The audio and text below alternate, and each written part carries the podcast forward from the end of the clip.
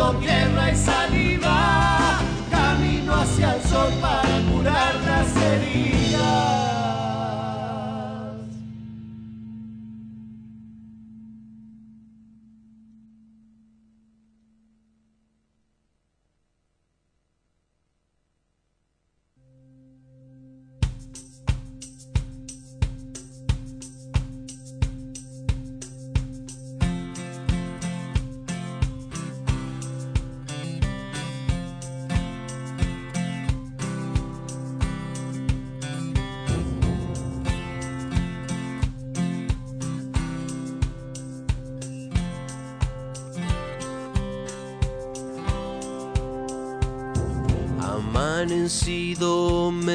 me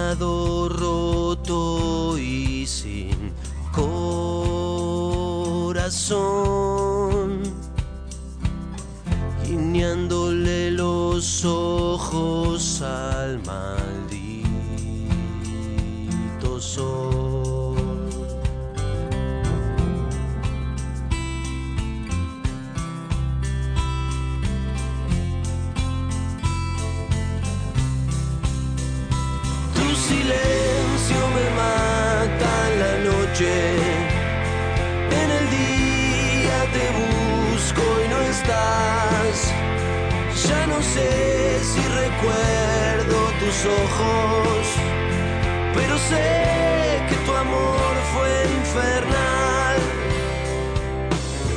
Pateo las hojas muertas de este otoño gris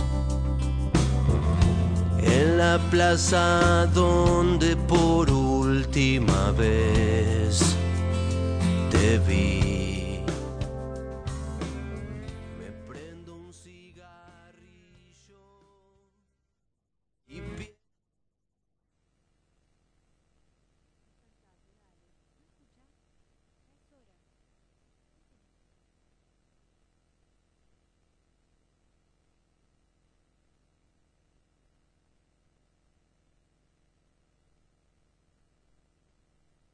Despertate, dale. ¿No escuchás? Ya es hora. Hoy tenés tiempo. ¿Qué vas a esperar? Somos la pesadilla de quienes nos arrebatan los sueños. Despertate, che. Despertate, che.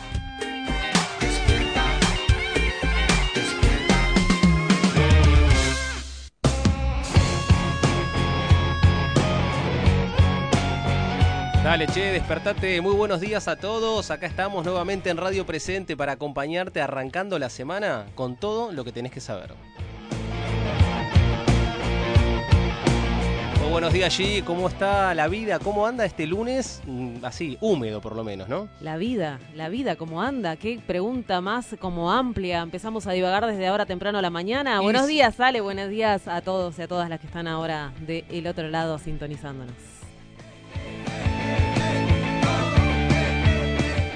Permítanme este lunes filosófico, ¿por qué no? Viste que nos venían acompañando días soleados y uno se predispone de otra manera. Cuando viene las nubes, cuando está así tan húmedo, recordemos 14 grados la temperatura en estos momentos, uno se pone a pensar en qué hago acá, ¿no? Un poco. Pero bueno, no vamos a ponernos eh, tan inmateriales, no sé cómo decirlo, pero y nos vamos a meter, vamos a meter los pies en el barro, hoy me parece, ¿no, se, G? se fue, se fue la bruma antes de meternos en el barro, que el barro también lo dejó. Había una bruma como tremendo que no se podía ver, era bastante medio Londres a la mañana temprano. Me parece que ya se fue disipando. Así es. Fin de semana patrio en la República Argentina. ¿Hubo algún locro dando vueltas por ahí? No, Nada. no hubo locro, no. Uh, un Hubo- guisito de lentejas, nada. Hubo guiso de lentejas, va, mira, ¿viste? hubo guiso de lentejas. Para mí son un poco intercambiables. No me voy a meter en ese debate tan profundo, pero me parece que vale, ¿no? También me lo marcaron eso, que es lo mismo, me un dijeron. poco. Bueno, acá ya nos metemos en una polémica, pero por lo menos eh, uno puede... Es como armar la 70 con, ¿no? con un 7 y tres unos. parece que arranquemos contando qué va a estar pasando en el día de hoy en las calles, ¿sale? Por favor, es un menú que lo prefiero.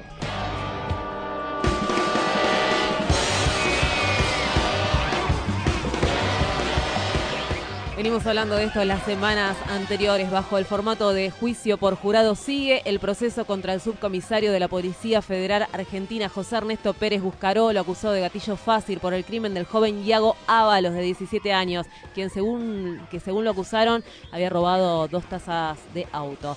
Hoy es el veredicto en los tribunales de Morón, Cristóbal Colón, al 100.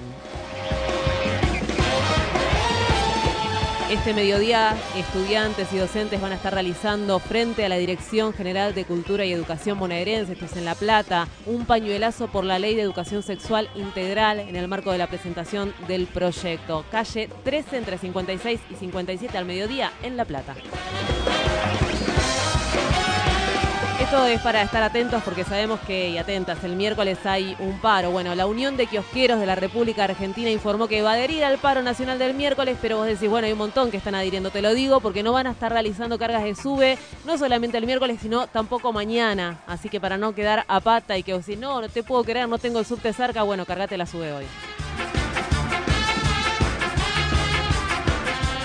Como siempre actualizamos, el Tribunal Oral en lo Criminal Federal número 5 de San Martín continúa con el juicio de lesa humanidad Mación Seré 3, comisaría de Moreno. Los imputados son el ex comisario Omar Elisendo Hernández y los ex suboficiales de la Fuerza Aérea Mario Rulli y Julio Flores por delitos de lesa humanidad en perjuicio de 70 víctimas. Hoy siguen los testimonios.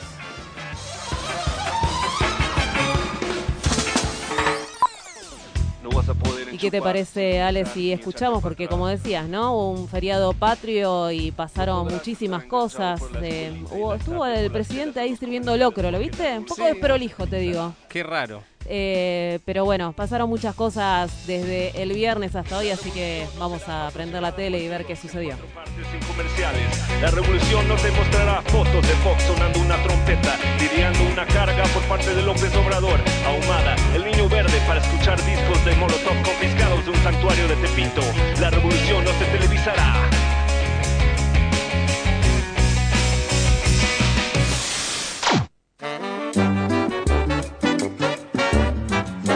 Buen día a todos. Pensar que hace 209 años decidíamos por primera vez los argentinos ser protagonistas. En el circo de la realidad, solo hay reflejos de la realidad. Se desinforma de la realidad, todo se compra en realidad. Y siento que es lo mismo que ha pasado en la Argentina en el 2015 y que hoy estamos transcurriendo. Esa decisión de cambio, apostando a, a una aventura, diría yo, porque el cambio es una aventura. Como toda aventura es apasionante, es estimulante, es desafiante. Hay un verso de la realidad que no es verso ni es la realidad, un guiñapo de la realidad. Apenas. Tampoco esperen que dos dirigentes puedan hacer todo. No hay triunfos individuales ni realizaciones individuales, sino es colectiva la realización de una sociedad. Hay un juego de parcialidad, un impulso de perversidad obscena. Pasen y vean. que me enfrentaron al enorme desafío de sacar a millones de argentinos del peor de los pozos, que es el pozo de la pobreza y la marginación. Y ahora vamos a hacer lo mismo. Y a los cuatro millones y medio de pobres que dejó Macri, le vamos a tender la mano y los vamos a traer adentro. Las confundidas y los sorteras. Muestre aquí su vanidad, haga un alto en su pudor, que mañana Dios dirá. La alternancia en el poder ha sido una nota distintiva, aunque permanecen en el tiempo cuestiones de Estado sin resolver. ¿No será el momento de ir hacia un gran pacto nacional con mirada amplia y generosa? Realidad, paraísos de caducidad, exorcismos de felicidad. Santera. Y se levantó nomás el paro de transporte que estaba previsto para el día de mañana, sábado, feriado 25 de mayo. Bueno, finalmente va a haber transporte, no va a haber inconvenientes con los trenes, con los colectivos, tampoco con los subtes, incluso con los aviones. Tensiones de complicidad. grosera, pasen y vean. Se, terminó de cerrar el número de las detenciones y de las personas, los oficiales de policía apartados de las fuerzas. Son ocho efectivos detenidos, son 15 des- desafectados. Vean las confundidas y los solteras. Muestre aquí su vanidad, hagan aquí su pudor, que mañana Dios dirá. Eh, la- afectación que tiene Patricia Bullrich hacia los nuevos accionares de la policía, hacia el nuevo accionar de la policía que deja realmente a muchísimos delincuentes y no delincuentes muertos por tiroteo con la policía, tiroteados y asesinados por la policía. ¿Qué se ha pedido? El juicio político de Patricia Bullrich. Feliz Día de la Patria para todos. ¡Viva la patria! ¡Viva la patria!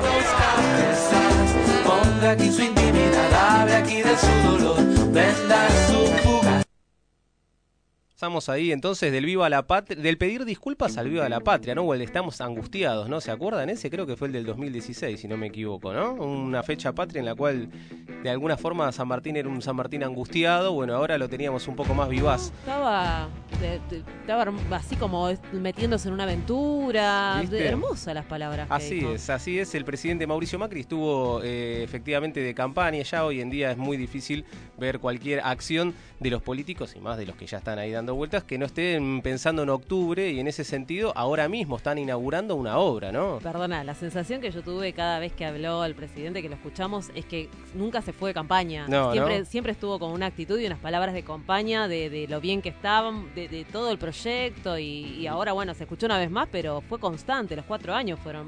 Va, tuve siempre esa Sí, es verdad, la lógica del eslogan, digamos, ¿no? Y en ese sentido, bueno, ahora tiene un destinatario más concreto que es el mes de octubre y en ese sentido hoy están inaugurando tanto Mauricio Macri como Horacio Rodríguez Larreta y María Eugenia Vidal el Paseo del Bajo, una obra millonaria, millonaria que eh, ya entraremos en algún momento en sus polémicas, ¿no? Recordemos, es una obra que permite que los camiones pasen por debajo, ¿no? En toda la zona costera, acá en la ciudad de Buenos Aires, conectando el norte y el sur, eso es lo que dicen ellos porque obviamente el puerto de Buenos Aires y eh, toda su mercadería que tiene que descender generaban congestionamientos ahí, en esa zona. Lo cierto es que uno se pregunta, bueno, ¿cuáles son las obras que estamos necesitando? Si hablamos de a nivel de transporte, ¿qué pasa con el subte?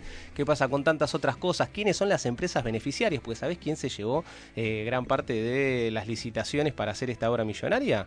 Y el primo del alma, digamos, del presidente, ¿no? La empresa IEXA de Ángelo Calcaterra, exactamente, pero que ahora ya está con Marcelo Midlin. Bueno, los nombres cambian, los apellidos, pero la plata queda en familia de alguna manera.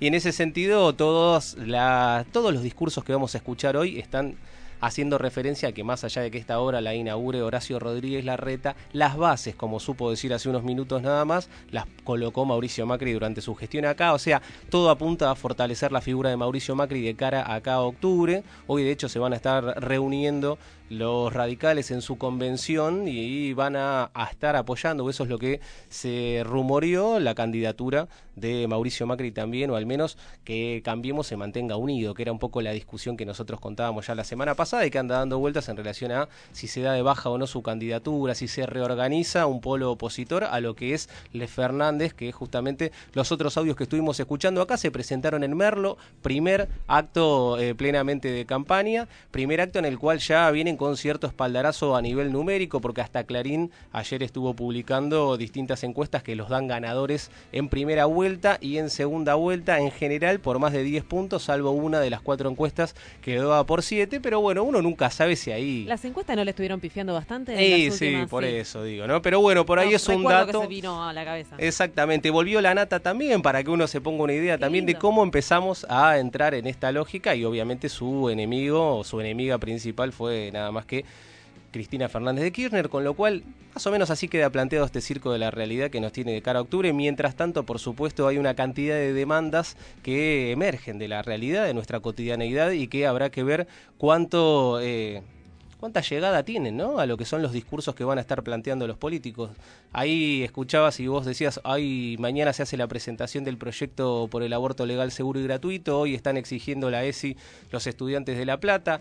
Hay, obviamente, y es un tema que vamos a estar desarrollando en, estos minutos que nos quedan, lo que es la accionar policial, el gatillo fácil, la perspectiva que tienen nuestros pibes eh, de acá en adelante, con lo cual habrá que ver cuántas respuestas dan. Por lo pronto, seguimos escuchando muchos eslogans.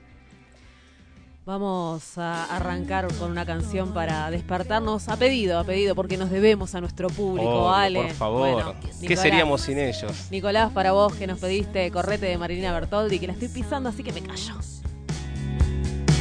Y si no hay amor que no haya ni un carajo. Ay, cuánto más me vas a hacer pensar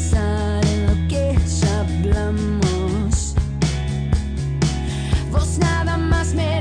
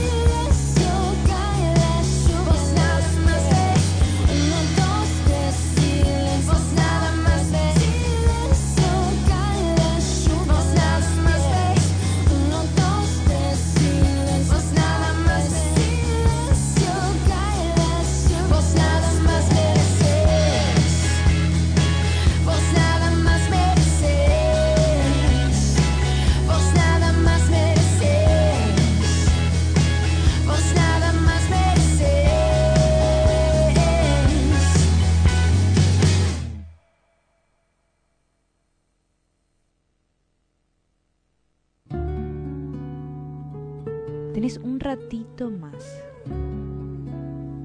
Despertate, che. Sucursal de los despiertos con lo justo, esperando el despertar del mundo desde la cama. Despertate, Despertate, che, che. por radio presente.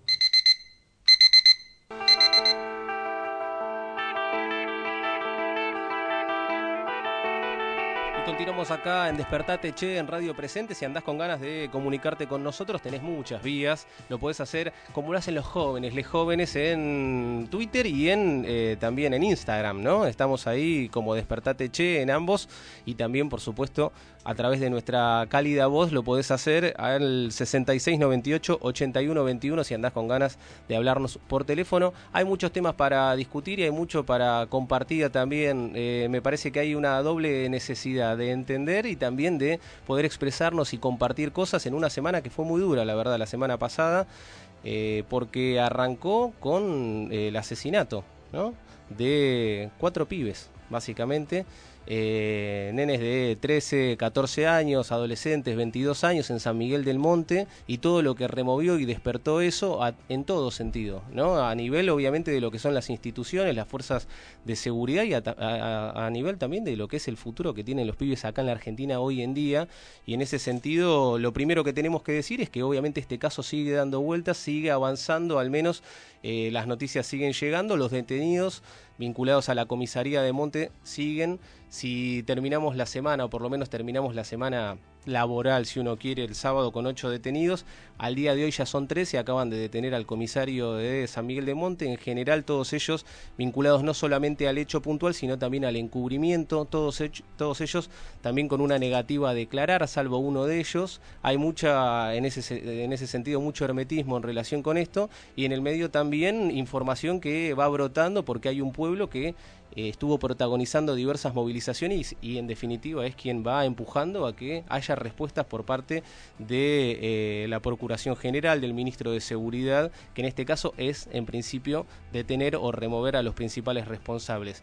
¿Qué está pasando hasta el momento? Y que se conoce que es una comisaría que si uno empieza a hurgar no es muy distinta de cualquiera de las que uno puede llegar a haber escuchado, ¿no? Con apremios ilegales, con aprietes hacia los pibes, con distintas figuras, digamos, que eh, se replican en las comisarías y que hablan obviamente de un comportamiento generalizado que en este caso terminó derivando en lo que fueron estas cuatro muertes. que tiene que ver, como decías, con un accionar sistemático, ¿no? Y que puso, lo puso muy a la luz. Tiene que ver, creo, con la corta edad que tenían los pibes y, la piba que iba eh, en el auto. Vamos a escuchar a la ministra de Seguridad, Patricia Bullrich, haciendo referencia a este tema en el programa de Telenbaum con María O'Donnell. Cuidado, porque hay muchos, muchos casos, como el de Arruga, que terminó demostrándose que todo lo que se había construido era mentira. Yo estoy Todo, de acuerdo en que hay que... Absolutamente Perdóname, todo. yo estoy de acuerdo en que hay que tener cuidado, como decís vos. Lo que me parece también es que habla muy bien de una sociedad, que cuando desaparece una persona haya un- una movilización gigantesca, incluso con abogados, incluso con organismos de derechos humanos, que pide explicaciones. De repente, dar explicaciones cuando no está la historia completa está mal, pero pedir explicaciones cuando desaparece Arruga, Está perfecto pedir pedir explicaciones cuando explicaciones. desaparece Maldonado, cuando además había evidencia No, no, pero de una que... cosa es pedir explicaciones, otra cosa es que vos ya tengas previo, una cosa es pedir explicaciones. Bueno, eso. Otra cosa es que vos ya Para eso están los organismos de derechos humanos, es que para darle no- visibilidad, para que acompañar a las no es así, víctimas, para... Eso no es así. Una cosa es que vos pidas explicaciones, otra cosa es que vos lo que hagas es tener la explicación ya previamente construida y la quieras instalar y decir siempre el culpable es esto. Bueno, eh, estaba hablando también del caso de los chicos y la, la chica de, Monte, ¿no? Y hacía referencia como para ejemplificar el caso de Luciano Arruga, un caso que seguimos eh, desde hace mucho tiempo. A Luciano lo desaparecieron ya este año, hicimos la décima marcha. El día viernes se realizó una marcha de Congreso a Plaza de Mayo que fue convocada por familiares eh, de la Marcha Nacional contra Gatillo Fácil. Por supuesto, la mamá de Luciano Arruga, Mónica Alegre, estuvo en la marcha, fue una de las que convocó, con Emilia, la mamá de Pali Alcorta. Y en el final de la marcha, fue una marcha, bueno, eh, fue tremendo por lo que había sucedido en Monte, sumado a esto, la bronca que teníamos un montón de personas que estamos siempre en esa marcha, eh, al saber que con tanta impunidad la ministra habla de este caso como que es un caso armado, como que es toda una mentira lo que sucedió a Luciano. Luciano, recordemos, un pibe de 16 años que lo desaparecen, está 5 años y 8 meses desaparecido, eh, aparece como NN enterrado en el cementerio de la Chacarita y y con una búsqueda que a Luciano se lo llega a encontrar por una lucha intensa que llevan familiares y amigos y toda la, sociedad que, que- se convocó para marchar año tras año y pedir justicia, con una gran complicidad no policial, como decimos siempre, judicial, política. En el viernes estuvo Mónica Alegre, como decíamos, ahí en la marcha y habló. Me parece interesante escucharla.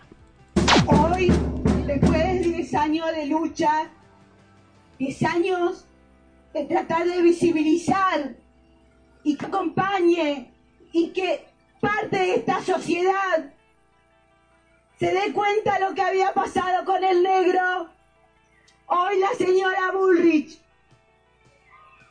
se metió de vuelta con Luciano Arruga, diciendo que armamos una causa. Pero también dijo que los familiares tenemos derecho a pedir que no- explicaciones. Tenemos derecho a que se nos explique.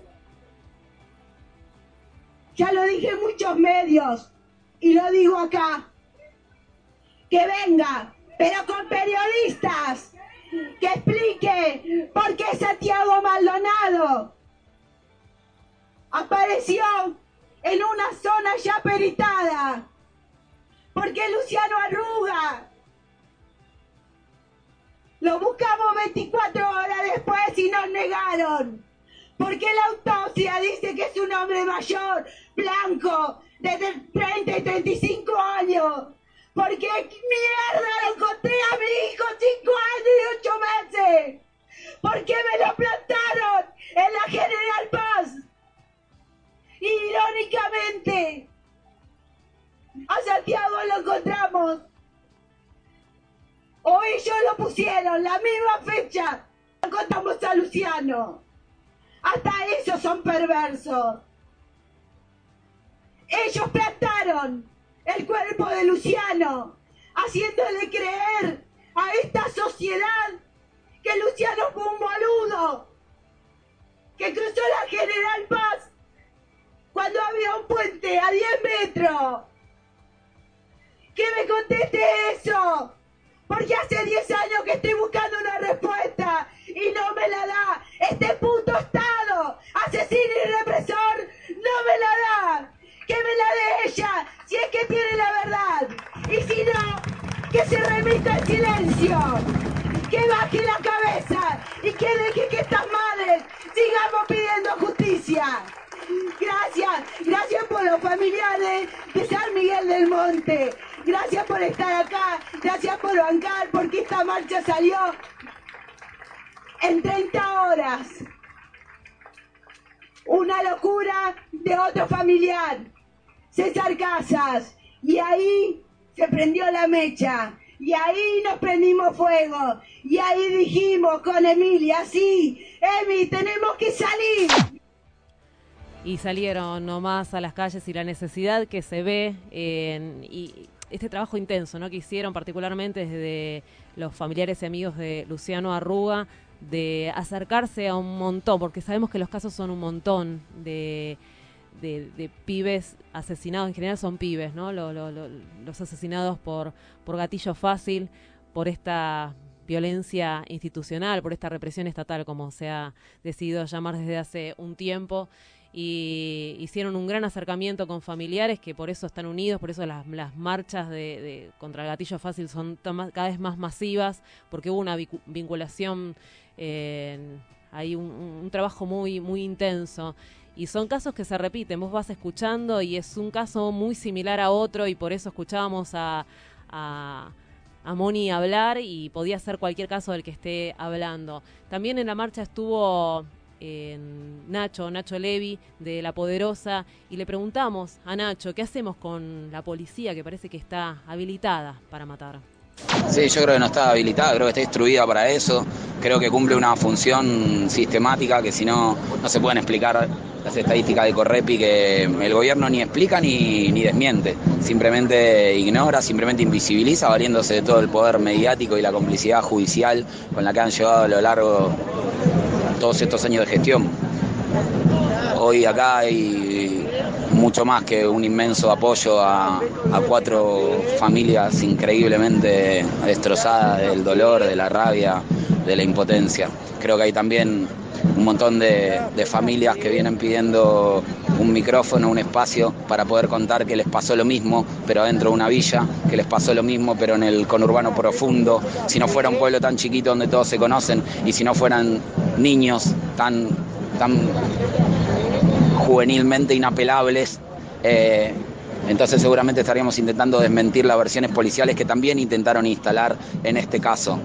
Eh, el acta es falsa, no hubo persecución, no hubo accidente de tránsito, así como no hubo pólvora en las manos de Facundo Ferreira, así como había cocaína en el policía que le disparó, así como tampoco aquella vez fue un accidente de tránsito, es una manera de operar, es una doctrina de gobierno y el caso aislado es tener la posibilidad de contarlo. Entonces cuando se nos presenta la posibilidad de contarlo, gracias a los únicos voceros que tienen estos barrios, eh, o estos sectores populares históricamente marginados de la realidad mediática, eh, hay que usarlos para decir que no son estos los únicos casos, que no hay que esperar a que caiga un inocente inapelable para decir que un policía no puede disparar cuando se le da la gana. Para pedirle explicaciones a los funcionarios públicos como Ritondo, que salieron a decir que sus hombres estaban lo suficientemente formados como para poder darle curso a la legalización del gatillo fácil con esa resolución 956 que habilitaba el uso de armas de fuego. Nacho Levi era el que hablaba de la garganta poderosa. Y bueno, una marcha que, que fue, como decíamos, eh, masiva, que se realizó desde Congreso a Plaza de Mayo, exigiendo, como siempre, por que nos maten más a nuestros pibes. Ahí se nombraba también los números de la Correpi, que, que hace un trabajo también intenso todos los años y, y bueno, es algo sistemático, es lo que denunciamos, el Estado es responsable, es lo que denunciamos. Y no sé, Ale, no sé cómo se hace para cambiar esto. Es lo que le pregunta uno, busca a veces soluciones eh, que te tiren una, ¿viste? Bueno, ¿cómo se hace para No, esto? tal Es la vez pregunta. Lo demónico, obviamente, que requiere como eh, medidas muy profundas, pero más eh, en, en ese camino me parece que es, fue muy muy reparadora, me parece, la, la- la movilización del viernes como una respuesta, ¿no? Porque digo, al dolor que decíamos al inicio del programa generó lo que sucedió en Monte como un episodio más que se visibiliza, ¿no? De algo que pasa cotidianamente. Eh, la respuesta de la ministra de Seguridad y la provocación, más que una respuesta vinculada al caso Arrua, generó muchísimo más dolor también, ¿no? Y bronca, y en ese sentido, estar en la calle es una respuesta muy sanadora, ¿no? Para poder encontrarse con otros, para poder también pensar, para ayudar a pensar, aparecen estos testimonios, ¿no? El de eh, la madre de Luciano, el de acá, el de Nacho Levi. Aparece también fuerza en otras familias, porque en el fin de semana también estuvo circulando algo que en muchos casos pasa como, como decía recién Nacho, ¿no? Un, dato que te llega, que circula hasta donde puede, ¿no? Hasta donde los contactos que tenés y en ese sentido la madre de Diego Cagliero hizo llegar a los periodistas que podía un episodio que pasó en 3 de febrero donde también son esos episodios que pasan todos los fines de semana, pibes que van a comprar eh, al supermercado lo que sea, comida, eh, bebida, lo que haya, y que tienen algún altercado con las fuerzas, de- con los que están de seguridad siempre en los supermercados. A partir de eso se arma todo un episodio que termina con Diego asesinado con balazos en el pecho. Y una persecución que queda filmada, porque si para algo están sirviendo hoy en día las cámaras de seguridad, básicamente es para esto. O sea, todo está quedando registrado en general. Y cuando esas filmaciones empiezan a aparecer, se empieza a poner en imágenes lo que es esta prepotencia, lo que es esta lógica que está completamente blanqueada dentro de la fuerza de seguridad, que es que de repente pibes que empieza un nuevamente un operativo de seguridad persiguiendo a pibes que habían tenido una discusión en un supermercado y termina con un pibe muerto a balazos en el pecho. Y eso que queda completamente invisibilizado, si no es por también estos movimientos, estas movilizaciones, y esta noticia ha llegado a algunos medios. Después que esto cambie, ya me parece que es una discusión mucho más profunda, o por lo menos que requiere medidas mucho más profundas que difícilmente se las podamos exigir a una ministra de Seguridad como la que tenemos hoy en día. Pero por lo pronto hay un entramado por abajo que permite, por lo menos, sentirse un poco más acompañado en movimiento y poner en palabras una angustia que si no sería demasiado paralizante. Y un viernes donde hubo una persona que estuvo nombrada constantemente y que no queremos dejar de nombrarla aquí, que se llama Alejandro Cabrera Brito, es un compañero de militancia, defensor de derechos humanos, estuvo en boca de todos, creo que más allá de tener la presencia que tenemos siempre, sentíamos ese día que teníamos que estar ahí también por Ale, que Ale hubiese estado, un tipo que estuvo en los últimos tiempos al estar viviendo en Pergamino muy vinculado a la masacre de los pibes de Pergamino que murieron en aquella comisaría, siete pibes. y bueno, queríamos recordarlo desde acá, desde Radio Presente también, un gran compañero de lucha, una tremenda pérdida de esos imprescindibles de la vida.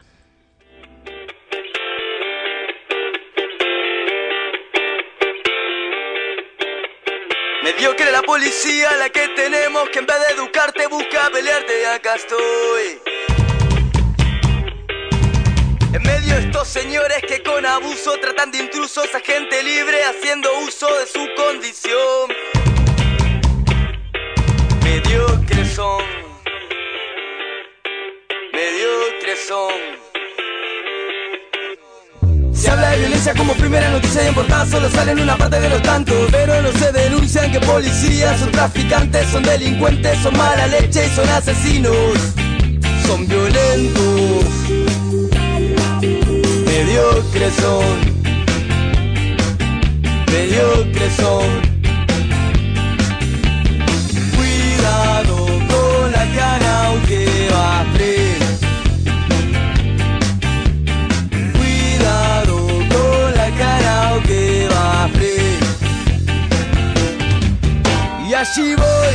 No raje, no corras, no huyas y nunca te calles la boca rota por miles de idiotas que salen de malos con palos y van por la vida. De golpeadores. A veces juegan con la justicia, haciendo racia por simple gracia. Su deporte precioso. Al calabozo. O al calabozo.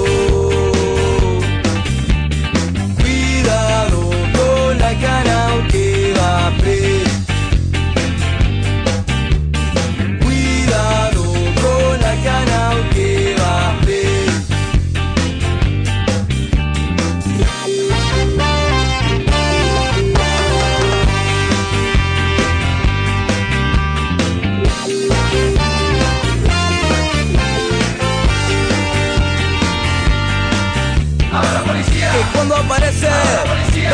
intereses.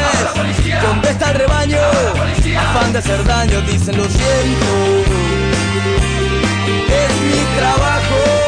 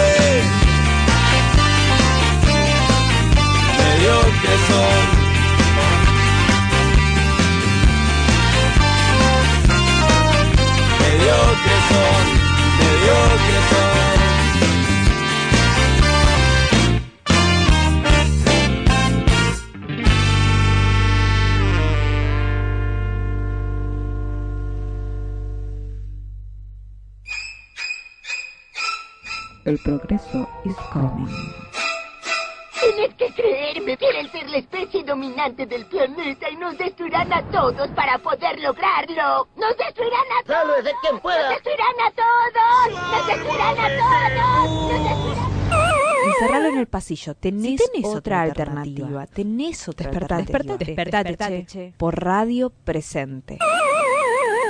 ¡Estamos al aire! 20 minutos faltan para las 10 de la mañana. Tenemos mucho programa por suerte y como todos los lunes tenemos la columna del Olimpo. Estamos acá transmitiendo desde el Olimpo, justamente el sitio de memoria, el ex centro clandestino de detención, to- tortura y exterminio y donde funciona acá Radio Presente y para nosotros es eh, la verdad que un, un orgullo y un elemento de identidad fuertísimo poder estar eh, todos los lunes con ustedes y lo tenemos como todos los lunes, no sé si algunas veces ustedes eh, lo escucharán y otras veces no, pero siempre está acá Juan Arasi eh, del área educativa del Olimpo para compartirnos hoy la agenda. ¿no? de lo que se viene porque como siempre decimos es un lugar en el cual siempre suceden cosas y siempre son interesantes así que muy buenos días Juan ¿cómo estás? Muy buenos días, ¿cómo les va? Bueno, tal cual. Nosotros venimos contando todos los lunes este, cómo funciona este equipo de trabajo, a qué se dedica. Y dentro de las misiones y, y funciones que tiene un espacio de memoria, también está la de la realización de muestras, eventos, charlas, debates, acerca no solamente de las... eh, no solamente de... A gente, lo conozco acá, porque es tan popular, Juan, que mientras tanto va y saluda como, como si fuese un político casi, ¿no? Estamos... Va entrando gente y saludamos. Hola, ¿cómo les va? Contémosle a la audiencia porque si no, esto, la radio no se ve. Así que. Invitamos al que tenga ganas a acercarse porque es una linda experiencia también, ¿eh? Exactamente. Les decía que no solamente las muestras y las actividades que hacemos están en relación con las eh, causas y consecuencias del terrorismo de Estado en la Argentina, sino también con todas aquellas actividades que tengan que ver con la promoción de derechos o que rescaten las luchas sociales y políticas de nuestro país. Entonces, en ese marco, traigo dos invitaciones para hacerles para este fin de semana. Bien. La primera invitación es para este viernes 31 que vamos a inaugurar a 50 años del Cordobazo, ¿sí? esta rebelión popular que tuvo foco en la provincia de Córdoba, pero que también se extendió a todo el país con, con grandes rebeliones populares en varias provincias argentinas. Esta muestra la hemos titulado Nada de lo humano nos es ajeno. Me gusta mucho el nombre, te digo, ¿eh? A nosotros Eh, también. Está Es- muy bien y va muy en sintonía, obvio, con lo que decías recién, ¿no? ¿Por qué una muestra del Cordobazo acá en el Olimpo? Exactamente. Esta muestra va a s- mm, eh, tal vez no está bien que lo diga yo, pero es bastante interesante y muy recomendable para que vengan a verla, eh, porque es una muestra que eh, combina material documental y de archivo con producciones artísticas que fueron especialmente diseñadas para esta ocasión.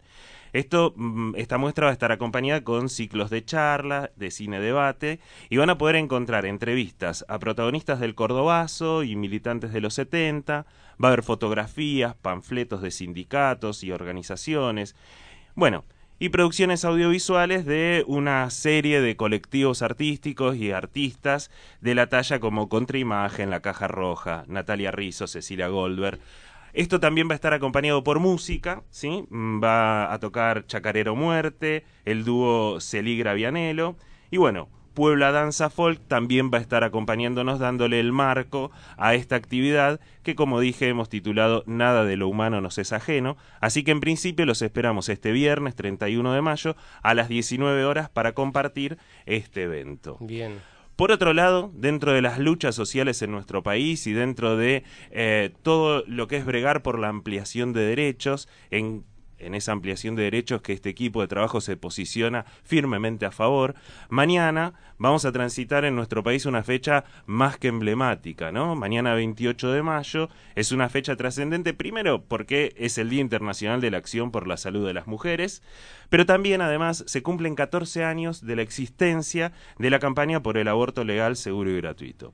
En este contexto, en este cumpleaños, se va a presentar por octava vez el proyecto por la interrupción legal del embarazo, voluntaria del embarazo, y eh, también es el cumpleaños de la primera vez de estas ocho veces que se presenta el proyecto. Así que, bueno, ya los diarios, los matutinos ya empezaron a tomar eh, este tema en el día de hoy. Va a ser una jornada especial porque a partir de las 15.30 horas se esperan varias actividades en la puerta del Congreso, en las calles, acompañando la presentación de este proyecto de ley. Y nosotros desde acá, desde el equipo de trabajo de Olimpo, también queremos hacer nuestro aporte posicionándonos firmemente en que se legalice, en que se promulgue este derecho para todas las mujeres y no solamente para las mujeres, sino para esta nueva figura que recoge este proyecto de ley, que son todos los cuerpos gestantes, todas las personas gestantes, ¿sí? Entonces, en este contexto, el día sábado, el día sábado primero de junio, a las 18.30 horas, se va a presentar una obra de teatro, acá en nuestro espacio de memoria, llamada ¿Qué me estás queriendo decir? O de las distintas formas de callar. Esta obra de teatro tiene la particularidad de ser teatro foro, está dentro del mundo del teatro del oprimido, Eh, la va a llevar adelante el grupo casonero de Teatro del Oprimido, y como mucho no sabemos ni qué es el teatro foro, ni el teatro del oprimido, ni queremos saber de qué se trata esta, esta obra, tenemos en línea a Belén Yanchetic, ella es integrante del grupo casonero de Teatro del Oprimido, y te saludamos, mi nombre es Juan, ¿cómo estás? Hola Juan, ¿cómo están todos por ahí? Bien, muy bien, Belén. Bueno, en principio querías, queríamos que nos cuentes qué es el Grupo Casonero de Teatro del Oprimido, qué es el Teatro Foro. Bueno, eh, primero muchas gracias por esta invitación. Como grupo de teatro de las personas oprimidas estamos muy contentas y muy contentos de, de poder participar eh, este sábado ahí en el Olimpo. Eh, mira, el grupo Casonero es un, un grupo de teatro de las personas oprimidas que estamos formando parte de la propuesta de la Casona Cultural de Humahuaca. Eh, es una casa cultural ubicada en el barrio del Abasto, eh, que tiene mucha trayectoria en la territorialidad con ese barrio y con el trabajo de esa comunidad en, todos los aspectos. Y nosotros desde el 2010 que formamos parte de ese espacio haciendo el grupo de teatro de las personas oprimidas de la casona de Humahuaca. Hola. Hola, sí, bien, te, Ah, sí, te escuchamos atentamente. Le- les cuento un poquito qué es el teatro de las personas oprimidas. Exacto. Bueno, el Teatro de las Personas Oprimidas es un, una, un conjunto de técnicas y de metodologías de, dentro del teatro que, que, bueno, que lo ubicamos como creador de todo esto a, a Augusto Boal, un brasilero contemporáneo a Paulo Freire, eh, que justamente lo, lo que busca es que a partir de técnicas teatrales y diferentes juegos podamos reconocer y visibilizar los procesos de opresión que nos atraviesan como, como sociedad, como conjunto, y, poder trabajarlos a través de, todas estas técnicas en las cuales el teatro colabora a desmecanizar los cuerpos y a volver a estos cuerpos expresivos y poder trabajar cuáles son las opresiones que nos atraviesan.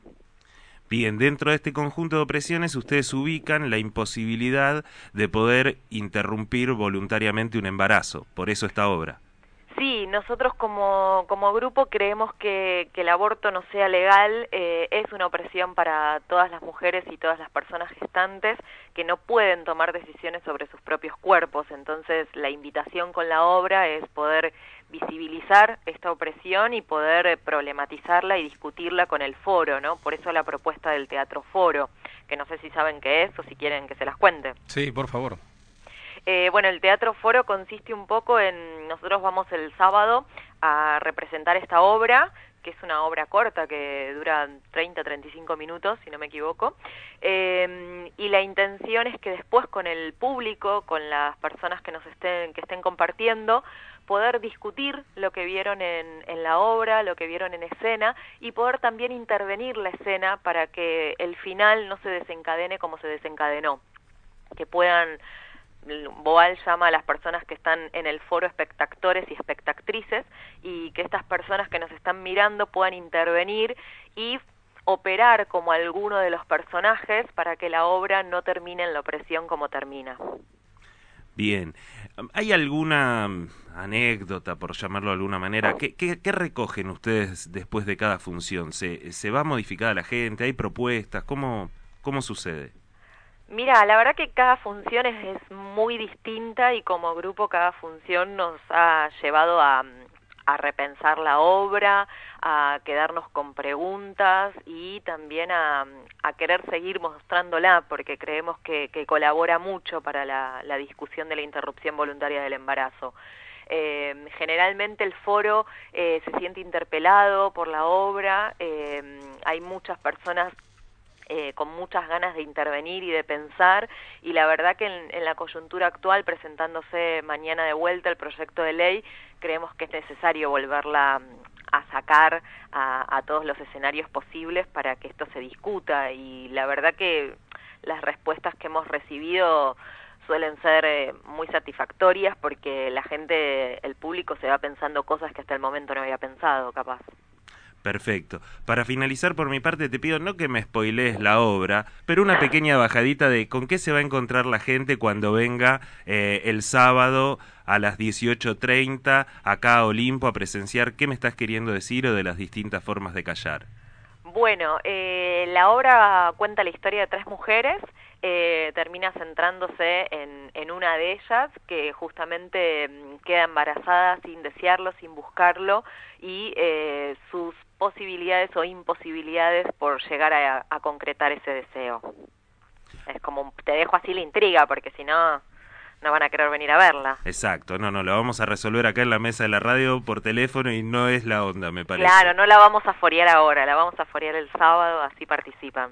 Perfecto. Bueno, Belén, muchísimas gracias. Entonces queda hecha la invitación para todos aquellos y aquellas que quieran acercarse a presentar esta obra del Grupo Casonero de Teatro del Oprimido el sábado primero de junio a las 18.30 horas acá en el Ex Olimpo. Un abrazo Bueno, grande. muchas gracias a ustedes, les esperamos.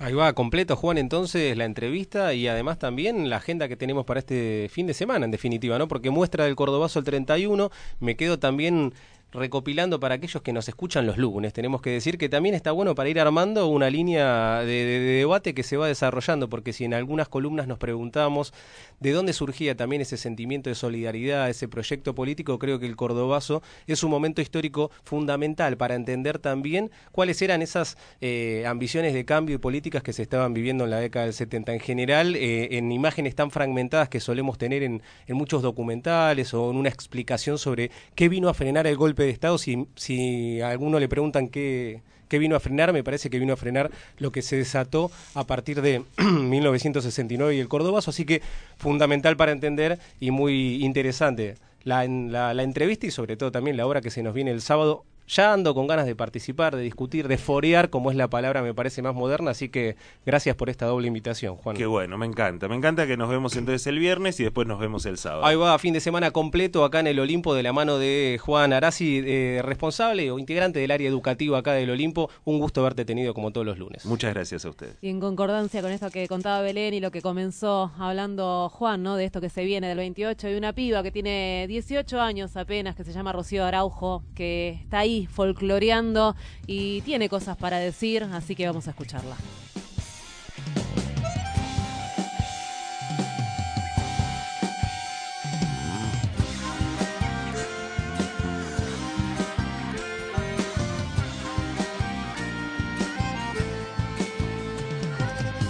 No quiero ver que el odio golpea la bondad,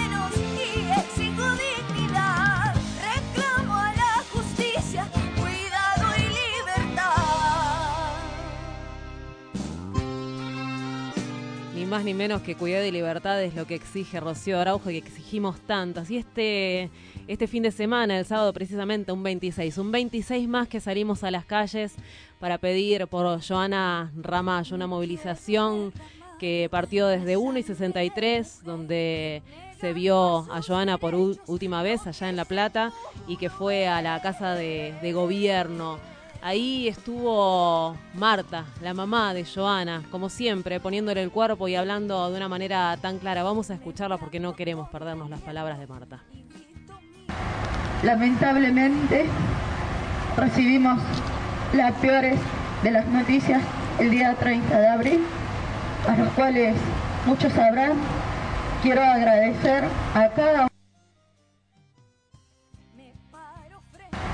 Lamentablemente recibimos las peores de las noticias el día 30 de abril, a los cuales muchos sabrán.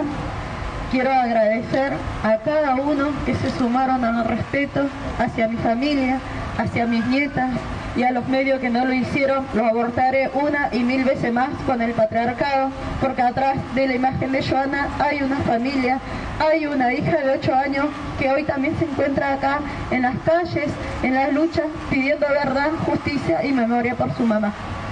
Agradecer a cada una y a cada uno que vienen apoyándome y a los que se sumaron hoy, agradecerle una y mil veces por el apoyo, por el aguante, por estar, por escucharme, por compartir la página.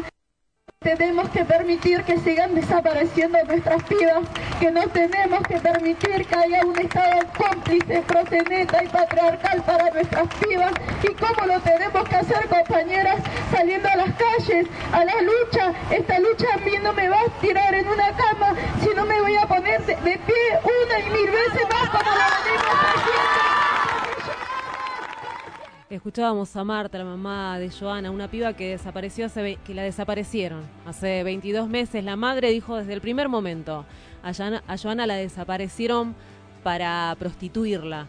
Y esta fue una denuncia que sostuvo durante todo el tiempo y también sostuvo durante todo el tiempo esta complicidad que decimos, ¿no? Policial, judicial, estatal. Ella fue a hacer la denuncia, la gobernadora María Eugenia Vidal nunca la recibía. Dice, eh, la, la- la gobernadora quiere saber dónde está la corrupción. Bueno, yo le digo, porque yo sé dónde está, tengo la dirección marcada donde está, donde está funcionando una red de trata. Bueno, la gobernadora no la recibía, tenía palabras importantes para decir, tenía testigos, tenía pruebas y Marta no fue escuchada. Hay números que la verdad es que llaman la, no sé si llaman la atención, pero son contundentes, vinculados a la trata de personas. Por año desaparecen entre 600 y 700 pibas Hay 40.000 prostíbulos en toda la Argentina, 1.200 acá en la ciudad de Buenos Aires.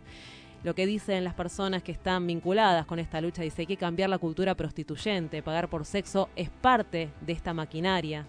Países donde se reglamenta la prostitución, la trata se multiplicó por cuatro, porque el proxeneta en lugar de ser un delincuente pasa a ser un empresario. Para llevarlo a números, ¿no? Hablamos de 600 y 700 pibas que desaparecen por año en la Argentina. Una piba utilizada para la trata genera 13 mil dólares por año. Estamos hablando de 600 mil pesos por año. Multiplicalo por 600, 700 pibas y eso, ¿no? En un año y todas las que vienen siendo secuestradas para la trata eh, a lo largo de todo este tiempo. Por eso se marchó por las calles de, de La Plata para exigir que se esclarezca toda esta situación, que se escucha a Marta Ramallo, que tiene un montón de, de cuestiones para decir, que nos clarifican, que, que preocupan y que, bueno, no sé, me parece que mucha voluntad para solucionarlo no está viendo, ¿no? Está claramente, es un negocio muy importante, se habla de que es el segundo negocio más importante, la industria más importante después del narcotráfico, bueno, es la segunda, es la prostitución de pibas y por esto es que se marchó ayer en las, en las calles de La Plata.